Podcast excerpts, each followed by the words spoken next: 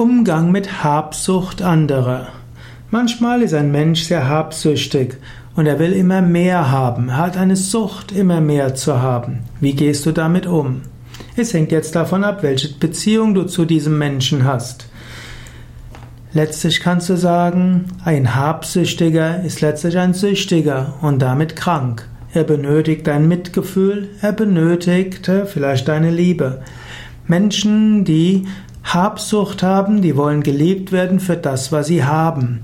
Wenn du den Respekt für sie gibst, für das, was sie sind, werden sie vielleicht von der Sucht zu haben etwas freikommen können. Natürlich, in der Politik gilt es auch, der Habsucht Schranken zu geben. Und das Interessante an dem liberalen Wirtschaftssystem, am Kapitalismus ist ja, dass der Kapitalismus befeuert wird von der Habsucht. Man geht davon aus, Menschen sind habsüchtig. Wenn man die Habsucht so regelt, dann kann der Wohlstand der Völker gemehrt werden. Ein interessanter Ansatz, wo man eben von Menschen nicht hohe Ethik erwartet, sondern sagt, dass Egoismus und Habsucht den Wohlstand aller fördern kann.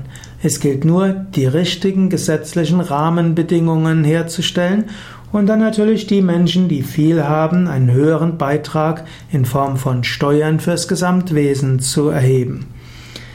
Nicht immer wird das erreicht, aber auch ein interessanter Ansatz. In diesem Sinne, man kann auch die Energie eines habsüchtigen Menschen irgendwo nutz, nutzbar machen für alle.